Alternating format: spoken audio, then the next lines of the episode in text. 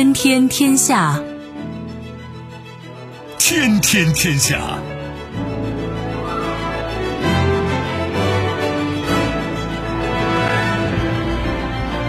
历史穿行者，新闻摆渡人。各位好，我是梦露。您现在正在选择收听的是《天天天下》，和我一起陪伴大家的还有本节目评论员重阳。世界纷繁复杂，新闻随时发生。今天的《天天天下》，您将听到特别关注、特别感动，心中有爱，情话感人。自有道理，国际经济界人士看好中国经济发展前景。劣迹斑斑。CIA 被曝利用瑞士加密公司窃听一百二十国，欲哭无泪。联合国呼吁关注全球蝗灾，蝗虫数量一年半增加六千四百万倍。审时度势，杨安泽退选美国总统。收听我们的节目，您可以使用传统的收音机，也可以使用手机。欢迎使用即时客户端，也可以选择蜻蜓 FM、喜马拉雅 FM 或者是企鹅 FM，搜索“天天天下”，可以收听我们的节目回放以及其他的相关内容。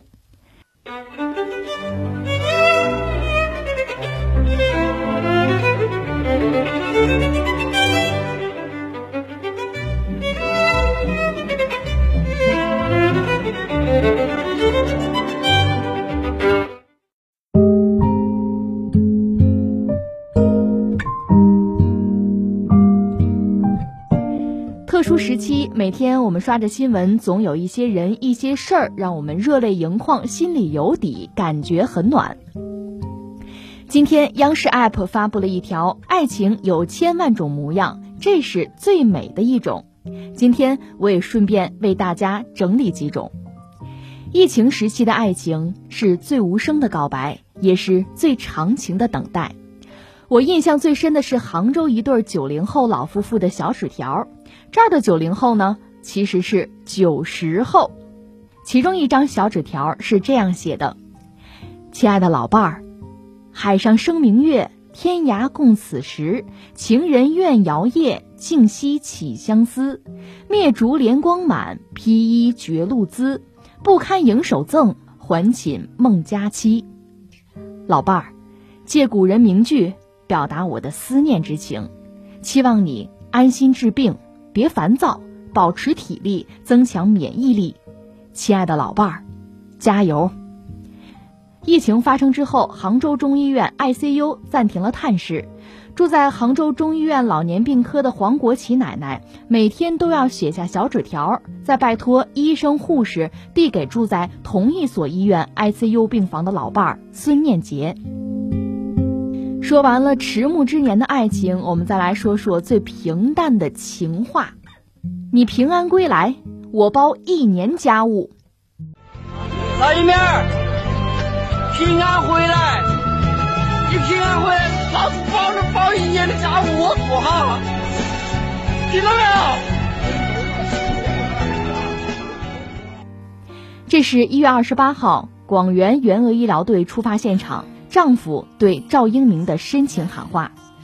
赵英明在进入病房之前回复丈夫：“我会回来的，监督你做一年家务。”我们再来听听最温情的提问：“请问，是你吗？”二月四号，绍兴市人民医院的隔离病房里，护士徐小琪推着小车，准备去给患者送饭和药。远远来了一个人，同样穿着防护服，看不清脸，总觉得莫名熟悉。徐小琪忍不住问：“请问，你是陈炳吗？”对方愣了一下：“你是小琪？”原来这个人正是徐小琪的丈夫，放射科医生陈炳。陈炳张开双手，给了妻子一个大大的拥抱。徐小琪给陈炳检查了一下防护装备。两人又投入到各自的工作中，这一切用了不到二十秒的时间。在这之前，他们已经五天没见面了。或许这一段特殊时期不仅考验着爱情，也让我们更深刻的感受到，爱是责任，是承担，是勇于直面人生后的相依相伴。相对咫尺，却成天涯，这八个字说尽了牵挂。特殊时期的爱情是你保护世界，我来保护你；是穿上防护服，我们一起白了头；是只有你是我的春风十里。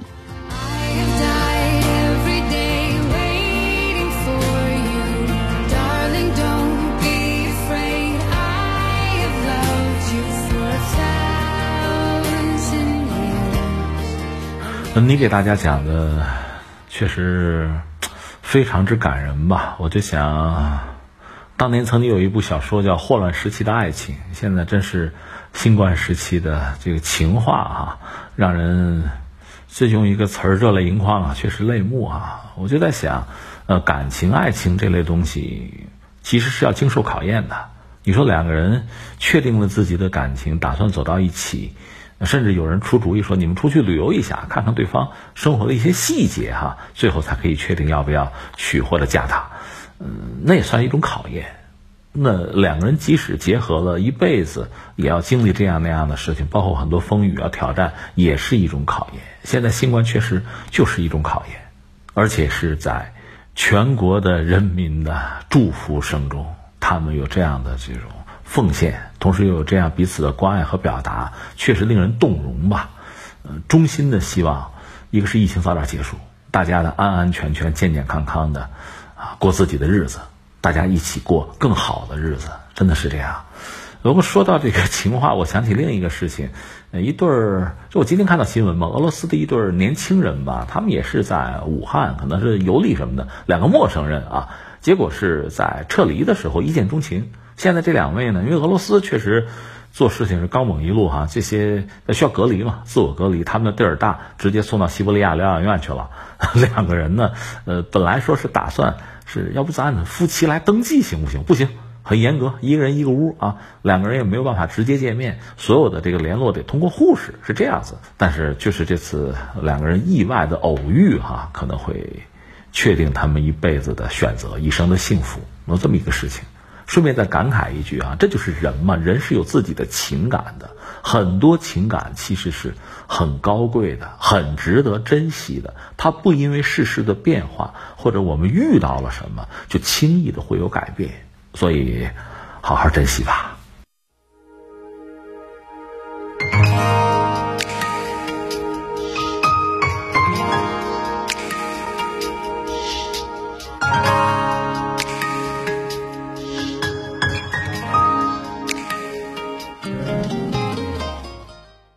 包括国际货币基金组织总裁格奥尔基耶娃在内的多位国际经济金融界人士表示，新冠肺炎疫情不会也不可能改变中国经济长期向好的基本面。他们对中国经济有信心。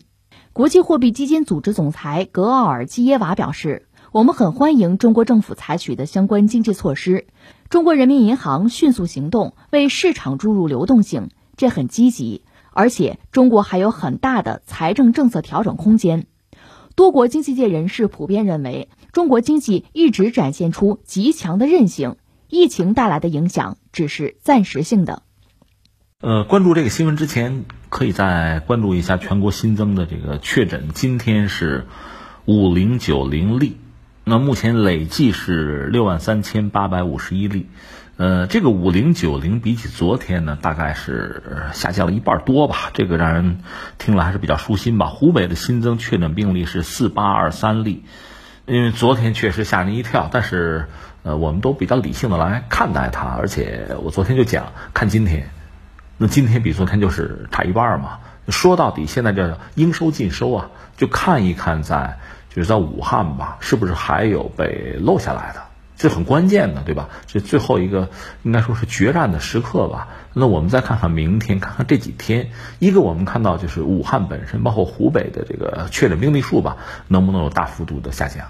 因为这是最后的一哆嗦吧。我理解就是这次排查，然后再就是除了武汉、除了湖北以外，在全国范围我们再看的话，这个数据总的来说还是还是让人舒心的。呃，这就回到刚才你说一些国际经济界的人士，包括国际货币基金组织的总裁，就这些人在全球范围内，他们对经济的关注啊，对整个世界经济的这个发言权还是有的。他们对中国经济的看法，在我个人看来，实话实说，也不是什么新鲜的言论，一贯如此。因为你是全球第二大经济体，你在全球的经济版图里面的这位置在这摆着。你就说遇到了一些挑战和问题，它确实是就像大船一样，它可能颠簸一下，但是该怎么走还会怎么走。你基本盘没有变，如果基本盘发生了彻底的改变，那讲不了说不起。呃，典型的例子，你比如当年苏联，苏联的这个经济吧，包括在全球经济格局之中的地位，它确实也比较特殊。它和美国在冷战嘛，它主要还是在粮食啊、能源这个领域和全球发生联系。但你说苏联解体了。呃，后来是俄罗斯，那俄罗斯接苏联这个盘子，其实不是完全接得住，不完全是一码事儿。所以俄罗斯经济出现一个大的这个动荡和起伏，这个是意料之中的。就是说，它这个盘子变了，基本盘发生了变化，那你可以看它的状况是什么。而对我们来讲，不存在这个问题，没有基本盘的变化。你在全球经济格局之中的地位还是这个状况，所以你说很多人全球经济界、金融界的人士，呃，对中国经济充满信心什么的，这恐怕也不是一件多么让人意外的事情，就是这么回事儿，实事求是就好了。当然，并不是说自然而然的这一天就能够到来，我觉得我们确实需要加倍的努力。这个努力，我觉得就是要找那个平衡。这个平衡是什么呢？一方面呢，就是说。要抗疫，这疫病的疫，这个工作我们确实要做好。另一方面呢，就是复工、恢复生产，这两者之间呢，你得承认它存在某种矛盾。你怎么把这个矛盾呢，把它均衡好？因为你想，你复工，这意味着什么呢？大规模的人口的流动又来了。另外呢，工工厂的工，流水线的工，它就意味着大量的人又是聚集的，一个流动，一个聚集，那有没有可能出现危险？那我们当然要警惕这个疫情呢，又出现一个高发，或者出现一个副中心。因为武汉这个地方，我们认为是一个原发的中心，是吧？我们现在打仗，围攻它啊，总攻它，这个问题可能逐渐解决，又出来个副中心呢，当然我们要警惕了。但是你说不复工就等在家里就继续宅，那当然不是一个办法，也不是个负责任的办法。那对我们这个国家、对社会乃至对整个世界。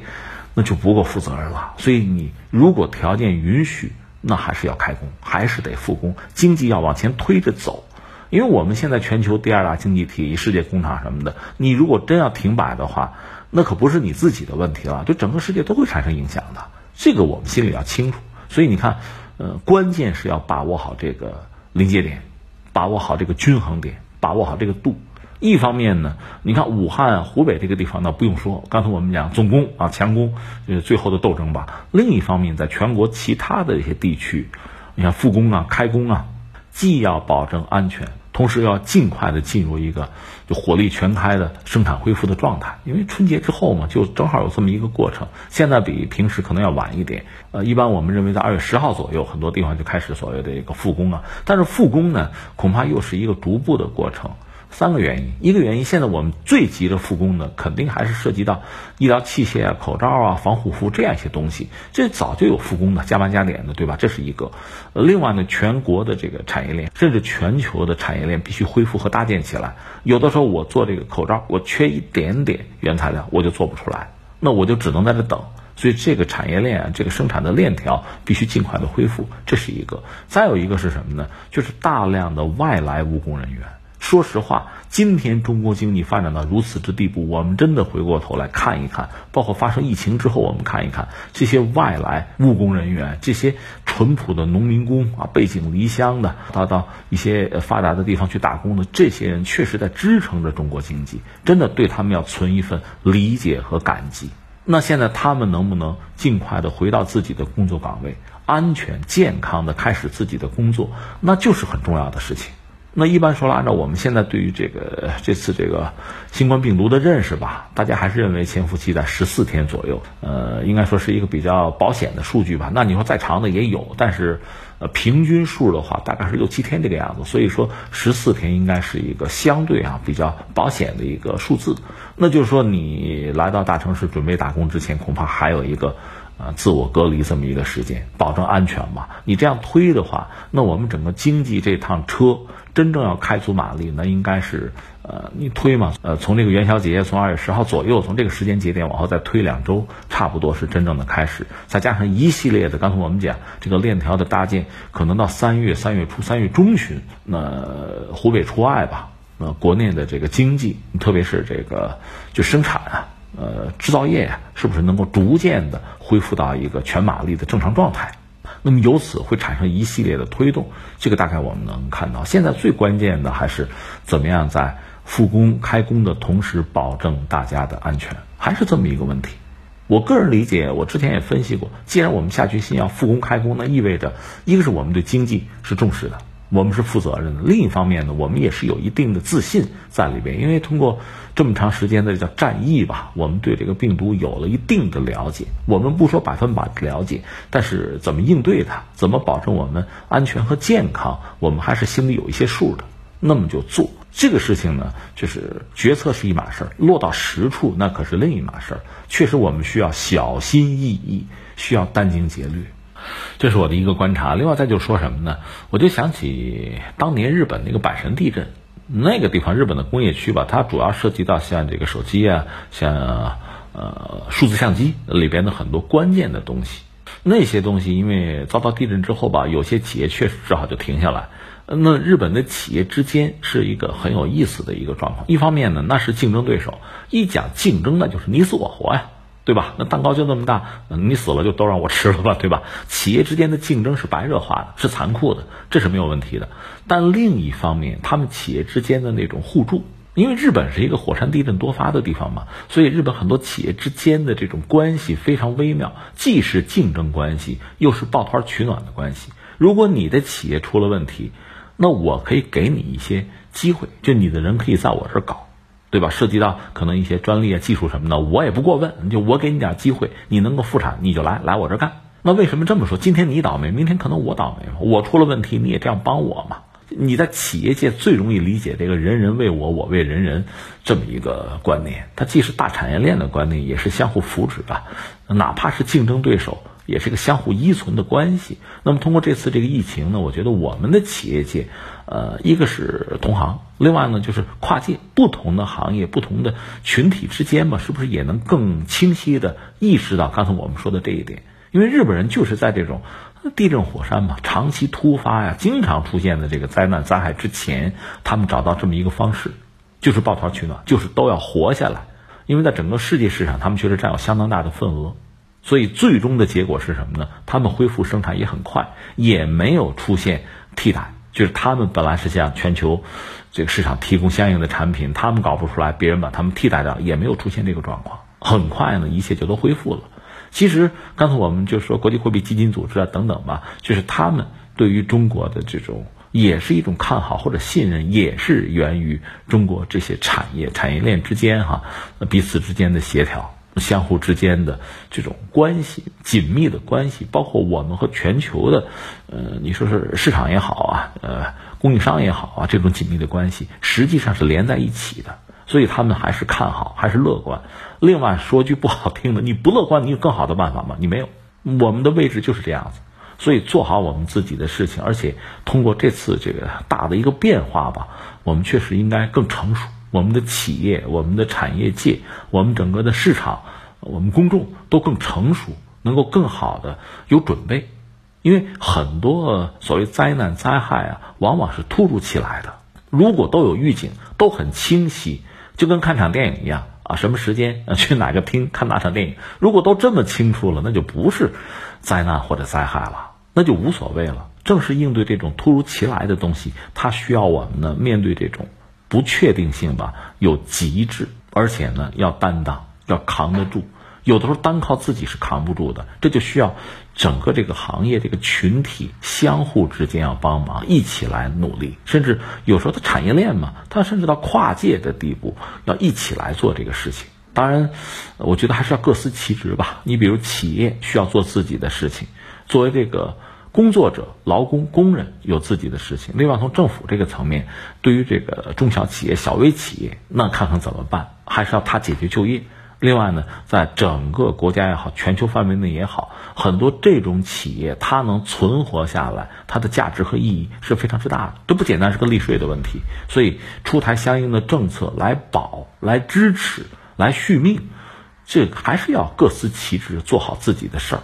呃，之前我也聊过，你看，如果说这次是面对这个呃新冠病毒，那么冲到前面去的，最先接受考验的是什么呢？医护人员。那他们把仗打完了，完成他们的使命，尽了他们的责任之后，那这个问题还在啊，就往下推一步，或者往更高的层次再顶一步，那就轮到我们，比如说生产啊、企业、啊金融啊、保险啊，就是每个行业都要经受考验。这个题谁也跑不了，都要答一遍的。包括你说教育小孩子现在在线上去学习，老师们是吧？通过网络来教学，大家都要考一遍。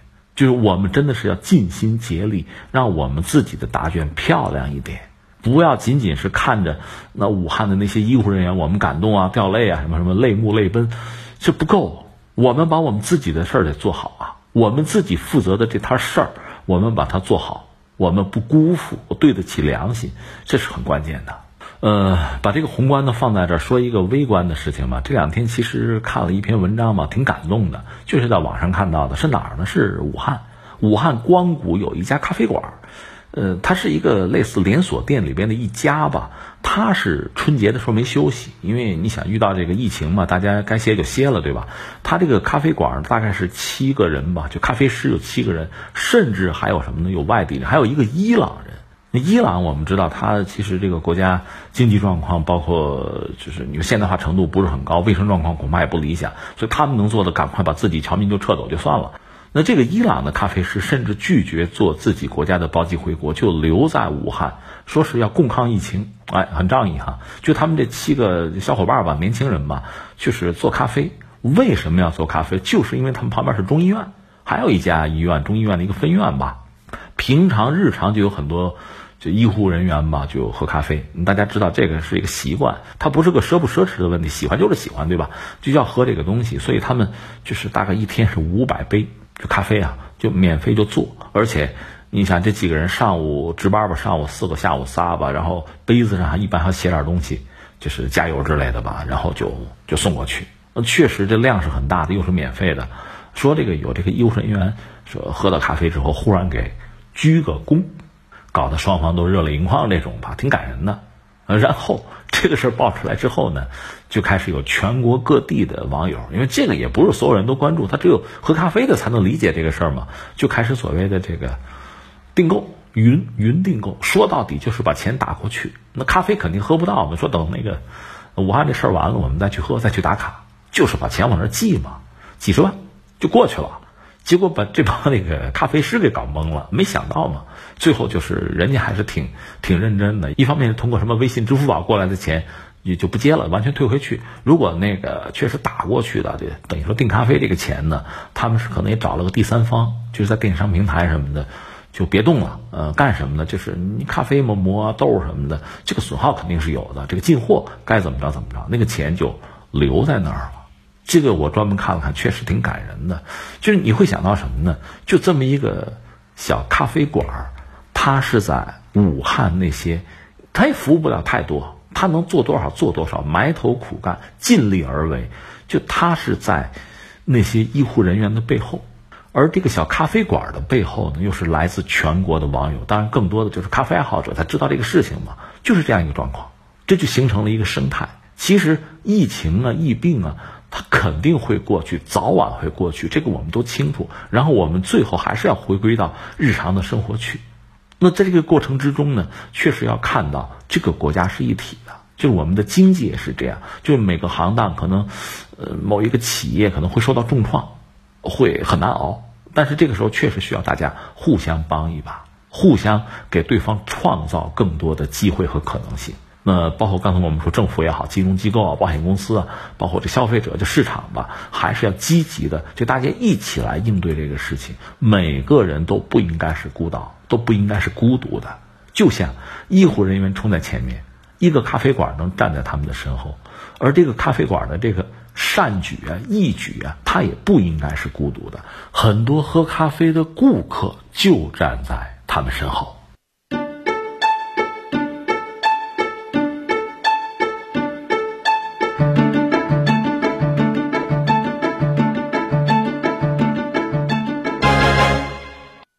市政府日前下令对一家位于楚格市的全球加密机公司进行调查。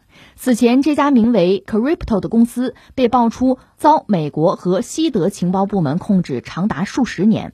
据报道，这家公司是一家瑞士加密公司，为大约一百二十个国家提供通讯加密设备，其客户包括伊朗、多个拉美国家、印度、巴基斯坦和梵蒂冈等国家。不过，目前这家公司否认与上述情报机构有任何牵连。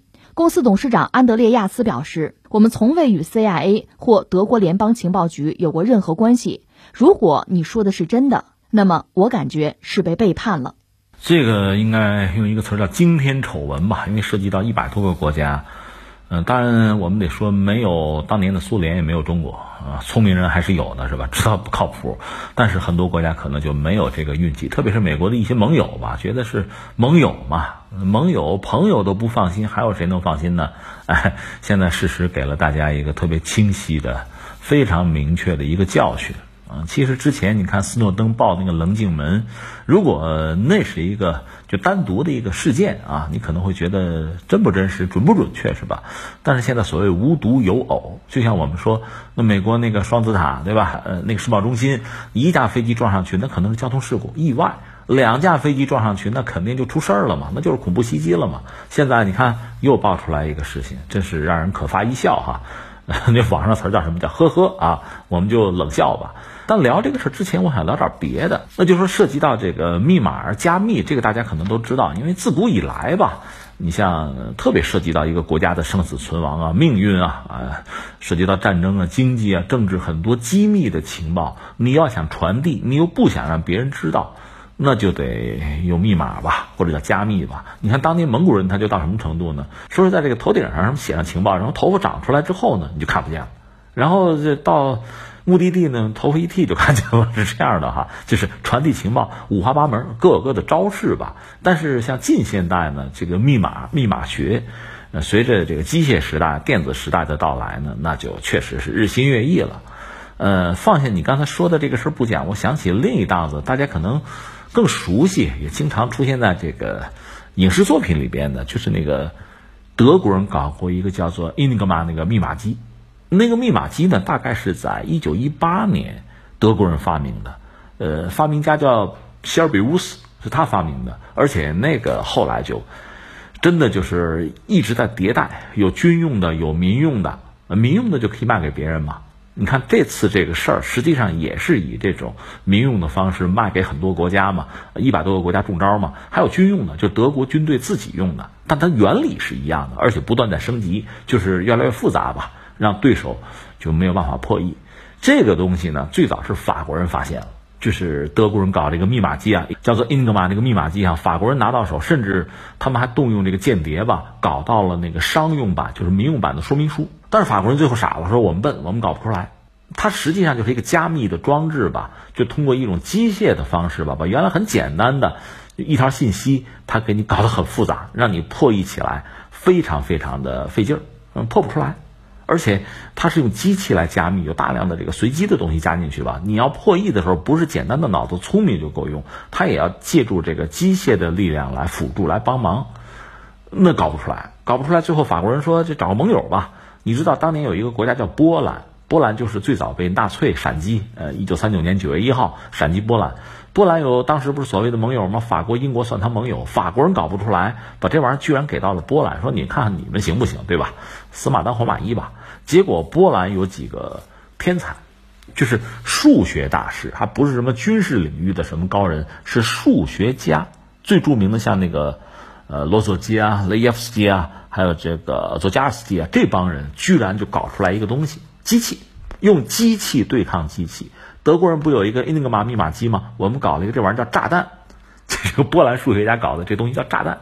这就是所谓道高一尺，魔高一丈嘛，就双方开始较劲。德国人不断的升级自己的密码机，波兰这几个人呢又赶上德国这打进来了，所以他们仓皇之间跑到哪儿呢？跑到法国去，后来跑到法国的殖民地，法国本土不也被纳粹给占了吗？这个样子，后来和盟军还有联络，所以英国人呃就是对伊尼格玛最后也掌握，也能够破译。这个和波兰人最初的这个炸弹是有关系的。但很遗憾，像那个罗佐基最后是在一次。很意外，也到现在说不清楚，一次船难之中就死了。一条船，一条客轮嘛，他坐着被一个水下的什么不明物体是撞了还是击中了，反正就就沉了。后来到了，我记得是两千年吧，波兰政府才真正的对这三位数学大师吧有一个就是名誉上的奖赏，对他们功勋有一个承认。这个我们放在一边不说啊，我说的是在二战的时候，英国已经有能力破译德国的一部分英格玛这个密码。德国当时军队都在用这个东西，但是他那个军队之间就是不同军种之间有小心眼儿啊。海军的是最难破译的，因为海军后来那个统帅叫德尼斯，他是那个最早那个潜艇将军、潜艇元帅，他呢指挥德国潜艇对盟军构成巨大的威胁啊。他是用呃密码机向德国潜艇下达命令的，所以他最早敏锐的发现自己这个密码可能能被别人破译。所以他就改装改装那个密码机，所以德国海军的密码是最难破译的。空军就是那个格林，那就是基本上很傻的一个人了，就是特别自信、盲目自信、刚愎自用。这就像什么？就像你在打牌，或者你是在赌桌是吧？你的牌我看得一清二楚，就这个意思，就这么个状况。我下面关键要说的还不是他们，是英国。英国在二战结束的时候呢，一个他缴获了大量的德国的那个英格玛密码机，另一方面他能够破译。然后他干了一件事儿，他就把这些密码机呢送给别人了，送给谁呢？就是以前是英国的殖民地的那些国家，好多就是英联邦的成员吧。你们用，给你们这个东西好啊，这个东西能够加密啊，这个东西就是你自己的一些机密哈，用这个处理之后，别人就不知道了，你们用吧。很多他的前殖民地就用这个伊格玛这个密码机，而英国人就属于在牌桌，就在这几个赌徒身后看牌的那个人。这是英国人干的事儿啊！为什么我们扯这个故事？我就无独有偶嘛。现在把英国这点事儿说完了，我们再翻回来看，就是你讲的这个新闻。这个新闻就很有意思，因为确实，其实每个国家都有自己的聪明人吧。这回说是等于说是俄国嘛，有一个也算是一个密码专家也好，或者说是个数学家也好，这个玩意儿跟数学关系确实是很紧密的，估计。玩奥数的才有可能玩这个。现在即使会奥数，想破译密码也是很难的。那鲍里斯·查格林他是从俄国，因为不是俄国爆发革命，他跑了，呃，跑到北欧。后来纳粹又占领这个挪威，他又从这个北欧又跑到了美国，是这么一个主。然后他等于说也有这个加密的一一套想法、一套方案嘛，就是能够做出加密机来，类似德国人那个伊利格玛，就类似那么个东西。你像矛和盾这东西是一套是吧？他有这么一个东西，而且他在美国呢，和那个谁关系很好，就是那个弗里德曼，那号称美国的那个密码学之父吧，他们关系很好，所以后来就相互的就是提携吧，最终他和美国的中情局就建立了关系，然后就商量了一个，这就是现在看来就是震惊或者影响整个世界的一个玩法了。他有技术，他可以搞一个公司，这公司别在美国搞，树大招风是吧？又跑到瑞士去搞，等于说搞一种加密机。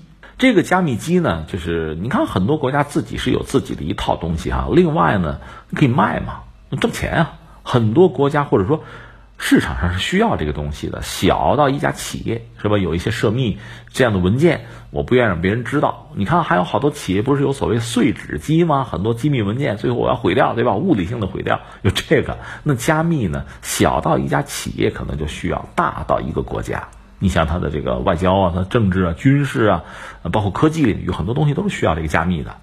那这家企业就卖，但是它的背后是谁呢？就涉及到美国和西德，就是联邦德国当时的，那就等于说跟刚才我们讲的英国人是一样的。你们在牌桌打牌，你们在赌，赌的其实是国家的命运呐。而我在后面能看清你们的牌，最终全世界可能一百二十个国家着了道。当然，苏联没有用，中国也没有用，因为。觉得他的背景不靠谱嘛，就没有用。另外说到底，你自己有能力嘛，自己想自己的办法用就是了嘛。事实证明，这是真正的聪明人。而很多国家、很多经济体吧，嗯，你也可以说缺乏远见，缺乏判断力，你也可以说过于轻信啊。这个网上叫什么“ 图样图森破”啊，这个很傻很天真啊，那就让人家看了个一清二楚吧。你想想，这么多年，有时候我们讲某个国家什么呃全球霸权哈，有这个什么第一大国。他为什么呀？一个是人家自己真强，这是一个可能性；还有一个可能性呢，他强他的同时，他让你们没法抢，他知道你们的牌，这也是一个因素啊。你说对不对？不就这么回事吗？所以你看，很多可能是涉及到像神话一样的存在哈。你仔细想一想，它背后促成的那些因素，说破了、说穿了，并不多么神奇。这个事情就是明摆着的事情。他之所以强，他之所以他可以做到未卜先知啊，他怎么做到的？现在你明白了，他看清楚你的牌了，而且看时间长了，就我看你时间长了，你出牌的习惯我都会知道，我甚至可以预测你什么时候出什么牌，我都会知道。那你还有个赢吗？这棋怎么下？这个牌还怎么打？这真是让人觉得这这特别感慨的一个事情。真的涉及到国家安全，没有小事儿啊！就多少个案例啊！这次这个故事只不过是在我们说的这个，比如密码史上啊，呃，国家博弈史上啊，呃，政治史上啊，呃，国际关系史上，无外乎又多了一个案例而已呀！哼，真是这个样子。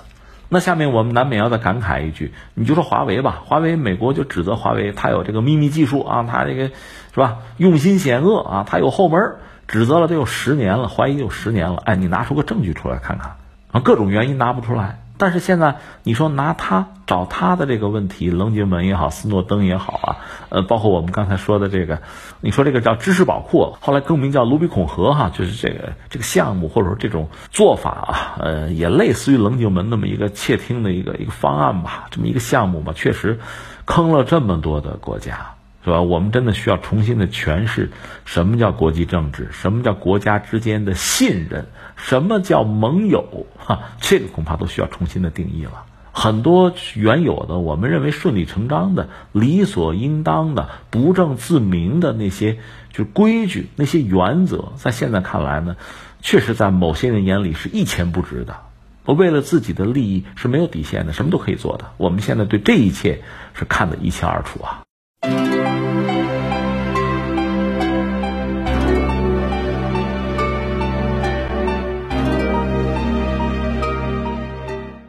二月十号，联合国粮农组织呼吁各国加大援助受蝗虫威胁的国家。该组织称，已经募捐两千一百万美元援助资金，但是与所需的七千六百万美元仍有较大差距。粮农组织官员表示，蝗虫数量在一年半之内增加了六千四百万倍，呈现指数性增长。联合国粮农组织警告，雨季来临之后，蝗灾将进一步扩大，多地将会出现粮食短缺和人道主义危机。受蝗虫影响，非洲、中东和南亚次大陆多个国家和地区已经进入紧急状态。二零二零年确实让人觉得这五味杂陈。刚刚过去一个多月，大家感觉就。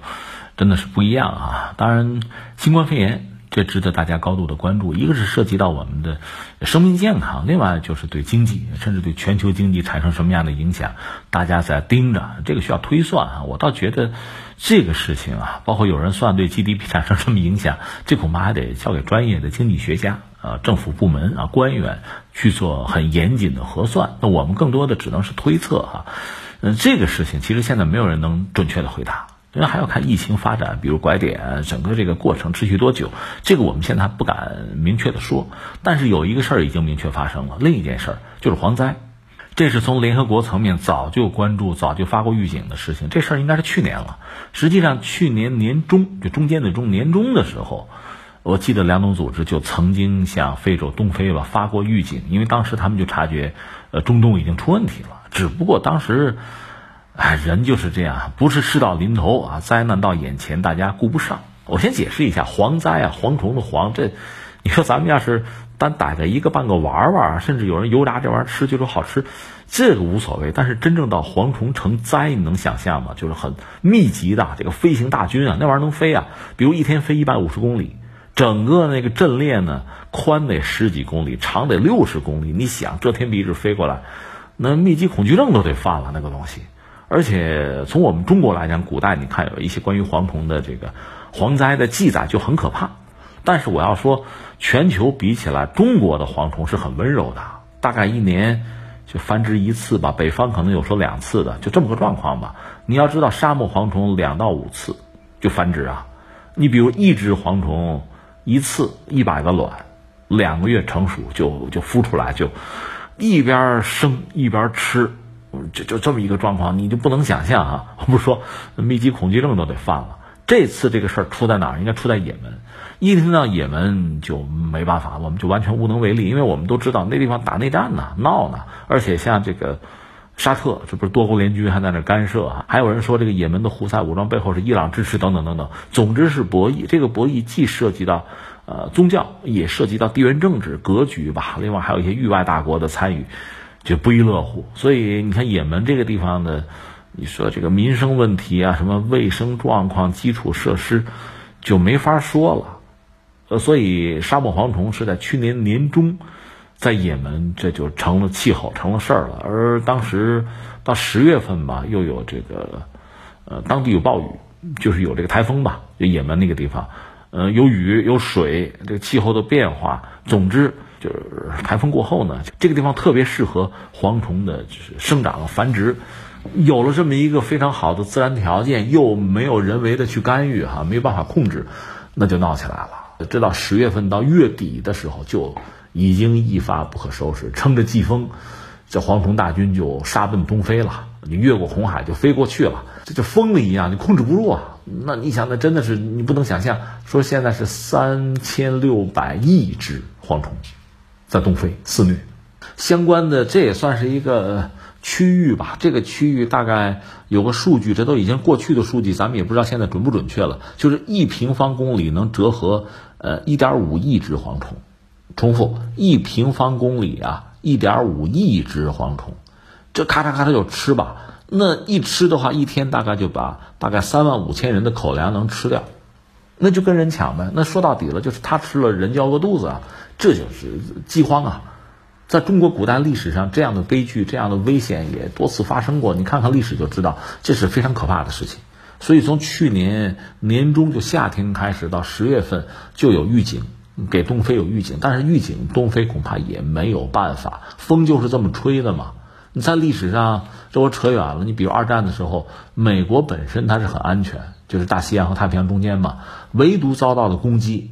呃，德国纳粹曾经想搞什么轰炸机，也没搞出来啊。日本就老百姓家庭作坊糊的那个纸气球底下挂炸弹，拿那个玩意儿轰炸过美国。这是日本一个气象学家叫荒木，他就算嘛，气象学家嘛，日本在上风头啊，那美国一辈子也搬不了家。我这只要糊气球，总有能飞到他们家的，就糊气球去轰炸美国，你就风嘛，吹过去嘛。蝗虫也是这个道理，它自己的能力是有限，但乘着这个季风，它本身繁殖能力又强，过了红海，这就势不可挡了。东非大量的国家也没有。太像基础设施或者其他的什么能力，那就裸着吧，就让人家随意的就就就就不可想象了。你想象一下，关键是什么呢？这是往西，就是蝗虫大军是往西。另外，它也往东啊，那往东奔哪儿呢？就是就杀过来了。一个是伊朗。呃，伊朗很多地方就是还真的是有农田吧。伊朗那个地方多山，它很多地方也不适合农业的耕种。昨天我们讲埃及不也有这个问题吗？但是它有一些适合农作物生产的地方。那这个地方呢，也很适合蝗虫的生长。那你想，伊朗很麻烦。你说现在经济上有些问题，卖油不好卖，眼看着是不是要爆发粮食危机？这等着瞧吧，因为它是有个周期啊。呃，这是伊朗，然后蝗虫并没有停止脚步。我了解，然后他们要奔这个哪儿，就阿富汗就过来了。这个东西你你空军也挡不住啊。然后他沿着那个喀布尔河，还有那个开布尔山口吧，就那个地方过去，呃，最后就得到哪儿？到印度。到印度呢，大概是奔两个地方，一个是古吉拉特邦，再一个奔着那个恒河平原，大约是这么一个路数就过来了。那你说中国是不是有危险呢？应该没有，因为你看不看地图，你知道一个有帕米尔高原。还有一个喜马拉雅山，另外其实我们还有横断山脉，就是这些地方能够阻挡，就自然地理条件不错吧，我们能挡得住。嗯，你看这次这个疫情爆发之后，大家知道像这个巴基斯坦也是尽其所有吧，因为这个国家比较穷嘛，给中国很多的帮助。其实中国人吧，非常就知恩图报的一个民族，真的是这样。你看这段时间很多国外的这个朋友吧，不管是官方还是民间，给中国各种各样的帮助吧。那咱们都记在心里的，包括像巴基斯坦，但是有人讲巴基斯坦现在也在面临蝗虫灾害，他也是无能为力，所以他很可能会在几个月以后吧就面临危机，粮食到那时候可能又轮到我们投桃报李了，可能真的是这样，这是这个蝗虫的灾害。那最后再扯回来说什么呢？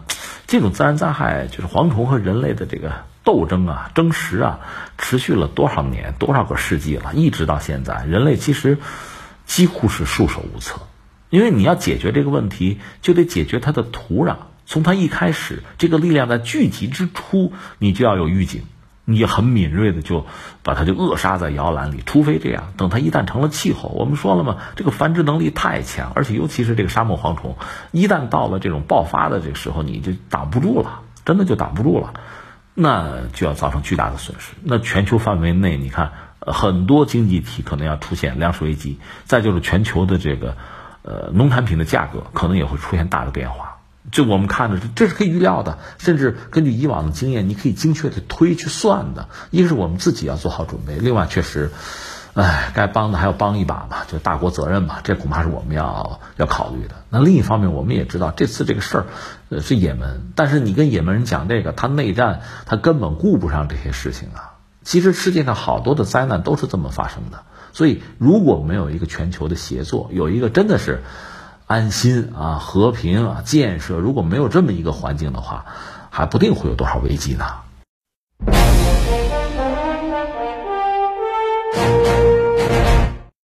当地时间二月十一号，在新罕布什尔州投票结束几秒钟之后，华裔参选人杨安泽宣布退出二零二零年民主党总统候选人竞选。在新罕布什尔州的初选当中，杨安泽的表现不佳，得票率仅为百分之二点八，名列第八。而此前三四天在初选首战爱荷华州的竞选中，杨安泽的州代表支持率也仅为百分之一，排名第六。呃，杨安泽这等于说就是退选了吧？嗯，走的也很潇洒，说你看我数学挺好，我一看从数学上看啊，我算了算，发现不行啊，没机会我就走了。嗯，当然他也许不会停止在这方面的尝试吧。等二零二四年吧，对吧？着什么急？反正自己也比较年轻哈。嗯，这是杨安泽，杨安泽给人留下印象还是比较深刻的。但是你说他现在退出也非常正常，因为坦率讲，至少这次的不是他的菜，很清晰哈。所以我们两面说，一个说为什么他不行呢？嗯，另一个再说说他确实留下了一点什么哈。他不行很正常，因为他是华裔嘛，呃，有色人种。嗯，在美国，因为这美国建国二百多年吧，一直到现在，应该说很多有色人种、不同的族裔吧，也在斗争，在寻求自己己的自由和权利吧。这里边应该说，截止到目前做的最好的反而是黑人，奥巴马也算黑人吧，就是反而是黑人，而且黑人在。在美国社会里面是一个很独特的角色。其实坦率讲，你看很多案例，你会知道很多美国白人对黑人还是有偏见，还是有种族歧视。他们自己也承认。但是呢，从法律上讲，或者所谓的政治正确上讲，谁也不明说。所以你看，美国拍很多电影就很有意思，它里面往往有黑人这个角色。一般说来，黑人当不了主角，但是呢，正面角色肯定有，不敢得罪啊，必须有，政治正确，这是美国的玩法。而其他的，比如说亚裔啊，包括这个。呃，拉美裔等等很多吧，可能还真的没有到黑人目前这个状况，因为黑人在美国待的时间确实也比较长了。应该说，你看南北战争不就是和这黑奴有关系吗？那就没有办法，这是一个因素吧。另外，就是杨安泽呢，他的很多政治上的这些这些招数啊、举措呀，他的这些想法能迎合美国一些人的诉求、一些群体的诉求，但是呢。恐怕他也选错，或者说也没有办法吧，也不得不选错。那美国，你看主流人群，白人啊，清教徒，另外中老年，因为他也老龄化，美国人口也老龄化。如果你的针对是年轻人的话啊，那恐怕就会很麻烦。一个是你即使赢得了年轻人的欢呼，年轻人对政治感不感兴趣，愿不愿意参加投票，这是一个。另外，年轻人就算参加投票，他可能也是少数。这杨安泽就不占优势，所以他的很多想法，我觉得可能是有点儿开个玩笑讲驴唇不对马嘴了，这是搞错了。但是他的那些东西，从美国主流的人群会认同吗？或者关注，好像也谈不上。所以你说他弄不上很正常。之前也没有人弄上，就是华裔没有人弄上过。但是将来怎么样，那就走着瞧吧，这是一个。但是它确实有一些新东西，很好玩儿啊，很有意思。你比如说最简单的，我给你们发钱吧。只要你是美国公民，够十八岁了哈，一个月给一千美元啊，给自由红利，掏钱 啊，我发哪儿来的钱？美国政府这这都要停摆了，怎么可能发？他好发，也不用税收。它实际上从哪儿拿钱呢？从那个美国的高科技企业，硅谷啊，谷歌从那儿去拿钱。那这个就说明什么呢？其实你要仔细想想，他揭开了美国的经济或者说美国社会结构啊、就业结构、政治结构里边很有意思一个东西。我们就说美国这两年不是到处打贸易战吗？他有一个说法，就说什么呢？你看咱们这个贸易啊，就我美国嘛，我总是逆差，你们总是顺差，你们占了我便宜，等等等等。实际情况不是这样的。一个是美国人的钱真的是让比如德国、中国他们赚去了吗？呃，肯定赚，那是没有问题。贸易肯定是要赚钱的，但是大头真的是这样吗？我们就以前也聊过，你比如苹果手机，苹果手机那涉及到苹果公司哪儿的？美国的市值多少？是吧？挣钱挣了多少？那在美国也是首屈一指的，谁都知道，全世界都知道苹果公司挣了大钱，对吧？但是呢，这公司就美国的苹果公司，更主要的是它是在全球布局。产业链生产并不是在美国本土，虽然特朗普也希望，呃，能不能给我搬到美国本土？不行，搬不过来。那在哪儿呢？比如在中国生产。据说苹果手机哪儿生产的最好呢？河南，据说是这样啊，就是他在中国生产。那好，现在比如说日本人要买苹果手机，那等于是从中国把苹果手机出口到日本，这个贸易是中国日本之间做的，没有美国什么事儿，至少记账不记到美国人身上。可这钱他们赚了大头啊。这怎么没人说呀？就是说，现在全球贸易的这个规则在发生一系列的变化，最终应该影响到你这整个的贸易的统计啊、结算这个规则、这个公式，你要调整。你还按以前那恨不得十七、十八世纪那套东西玩是吧？比较优势啊，呃，你你有粮食啊，比如说我这有这个。呃，牛奶咱俩换啊，各玩各的，各有各的优势，不是这样了。跨国公司听说过没有啊？对吧？在中国大量的外企不都是这样生产吗？不光是美国，很多发达国家，包括日本，不都把生产线迁到一些发展中国家去了吗？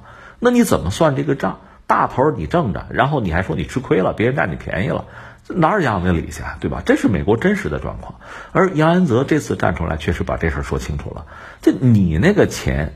就美国现在这个钱被谁赚了？被高科技企业赚了，而且美国赚的这个钱，最后老百姓也没有能拿到红利，对吧？